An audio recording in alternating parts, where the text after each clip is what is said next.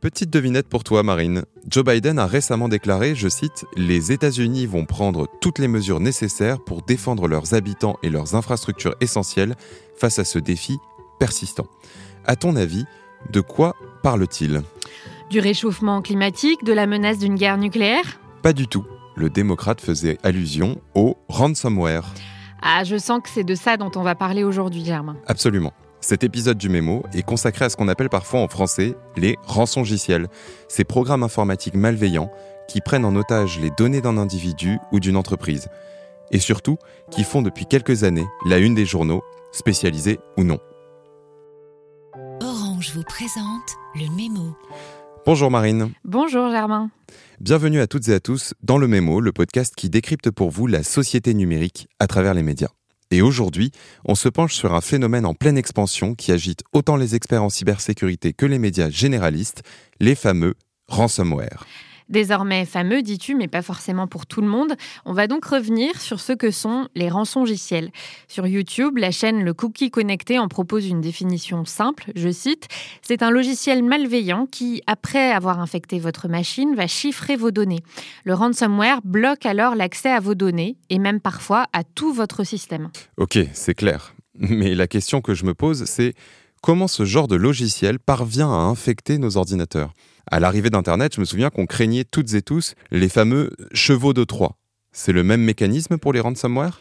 Absolument. BFM précise que ces logiciels malveillants se propagent dans un système de la même manière qu'un cheval de Troie, c'est-à-dire un logiciel en apparence bénin, mais qui contient une fonctionnalité malveillante qui peut s'activer immédiatement ou une fois que le logiciel s'est répandu sur les différentes machines du réseau. Et si je comprends bien, le ransomware se distingue par le fait qu'une fois infecté, qu'il s'agisse d'un ordinateur ou d'un serveur, l'appareil est bloqué et une demande de rançon est envoyée si on veut récupérer ses données. C'est bien ça. Et je lis sur le site de la société spécialisée dans la sécurité informatique Kaspersky qu'une fois infecté, il est très difficile de récupérer les fichiers, même pour des experts en informatique, parce que les hackers utilisent généralement un système de chiffrement complexe baptisé AES. J'apprends aussi qu'il existe deux types de ransomware, le ransomware locker qui vise les fonctionnalités de base de l'ordinateur et le ransomware crypto qui va chiffrer des fichiers individuels. Ça, c'est pour les plus courants, mais d'autres et notamment ceux qui font la une de l'actualité, sont plus évolués. Et pour infecter aussi facilement les systèmes informatiques de ces entreprises, ils s'y prennent comment les hackers? Comme on le dit souvent dans le milieu de la sécurité informatique, le problème se trouve le plus souvent entre la chaise et le clavier. En gros, c'est souvent un individu qui, en cliquant sur le mauvais lien ou en ouvrant la mauvaise page web, va infecter son réseau informatique. Donc, pour devenir rançonneur informatique, pas besoin d'être un génie du hacking. Un petit logiciel malveillant et un petit peu de hameçonnage, ça suffit. Absolument, et si j'en crois l'article publié sur le site de BFM TV, l'immense majorité des attaques par ransomware démarrent par un clic au mauvais endroit. Une pièce jointe infectée, un site web malicieux, un lien glissé dans un email ou encore une fausse fenêtre pop-up. Et je suppose que c'est cette facilité de mise en œuvre qui fait que les attaques par ransomware augmentent avec comme cible principale les entreprises. On peut en effet le supposer. Ce qui est sûr, c'est que les attaques se sont multipliées dans le monde ces dernières années.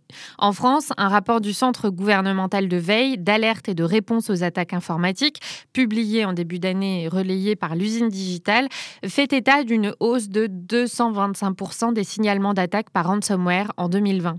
Elles ont visé en priorité les entreprises de services numériques, les collectivités territoriales, ainsi que les secteurs de l'éducation et de la santé. Et la crise sanitaire n'est pas étrangère à cette augmentation. Hmm, comment ça? Interviewée par l'ADN, la hackeuse Keren El explique, je cite, Avec le Covid et les confinements, le ransomware est devenu un business model très intéressant pour les cybercriminels. De nombreux salariés travaillent à distance et les entreprises sont obligées de passer par Internet pour livrer leurs produits ou services. Ces nouvelles connexions rendent les organisations plus vulnérables. Ah oui, évidemment. Keren et Lazari mentionnent d'ailleurs l'aspect business des ransomware. Je suppose que les hackers s'y retrouvent. Ça veut dire que certaines entreprises ou institutions payent les rançons pour débloquer leur système informatique En effet, selon une longue et passionnante enquête du Washington Post, certains experts estiment que les différents groupes de hackers qui s'adonnent à ce petit jeu illégal ont récolté plus de 400 millions de dollars dans le monde en 2020.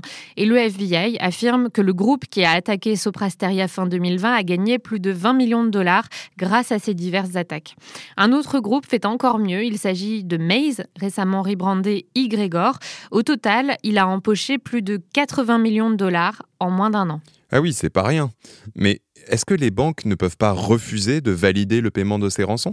C'est là que les crypto-monnaies entrent en jeu. En effet, l'immense majorité des groupes de hackers derrière les ransomware demandent que les rançons soient payées en bitcoin. Des entreprises spécialisées ont même émergé aux États-Unis pour gérer les négociations avec les malfrats et procéder, quand c'est nécessaire, au paiement de la rançon. Et pour le patron d'une assurance spécialisée dans le numérique, interrogé par le Washington Post, cette évolution est logique. Avant, c'était les cartes de crédit, les failles de sécurité la revente des numéros de sécurité sociale, mais le ransomware est un business model considérablement plus lucratif. Il y a donc tout un business derrière le ransomware. Et ces groupes de hackers dont tu parles, est-ce qu'on sait qui ils sont?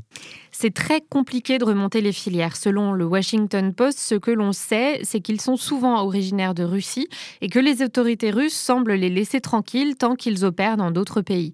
C'est notamment le cas pour la cyberattaque de la firme technologique Kesaya qui, en juillet 2021, a touché plus de 1000 entreprises dans le monde.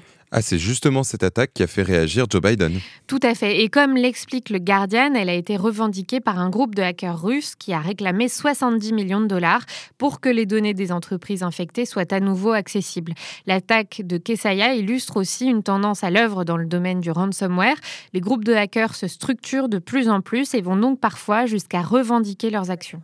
Mais c'est complètement fou. Oui, et comme le note Keren et Lazari, en plus du logo et du nom souvent provocateur, certains groupes de hackers se sont dotés de véritables services de presse et deviennent de vraies marques.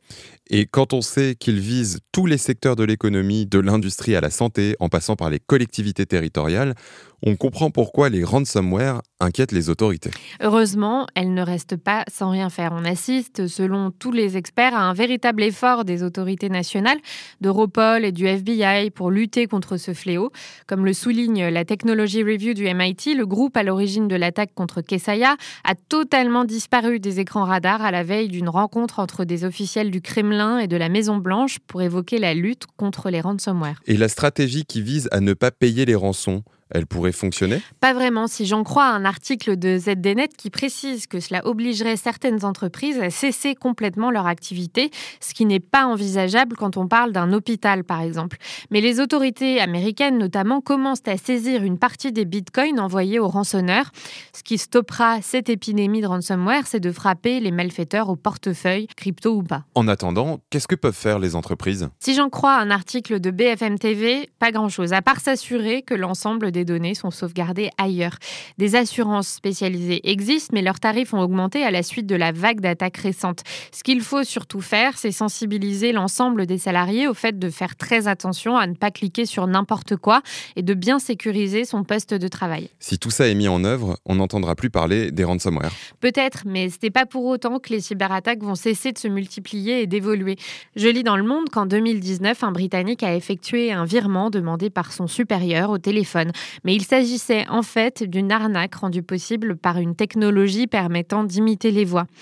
Imagine ce que cela pourrait donner avec le développement des deepfakes. On peut tout à fait envisager un faux appel vidéo de ta patronne qui te demande de virer en urgence une somme sur un compte.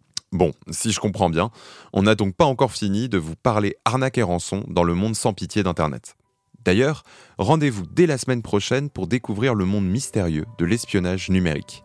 D'ici là, n'hésitez pas à partager cet épisode sur vos réseaux sociaux ou à vous abonner sur la plateforme de podcast de votre choix pour ne pas manquer un épisode. Je vous dis à la semaine prochaine pour le prochain numéro du Mémo.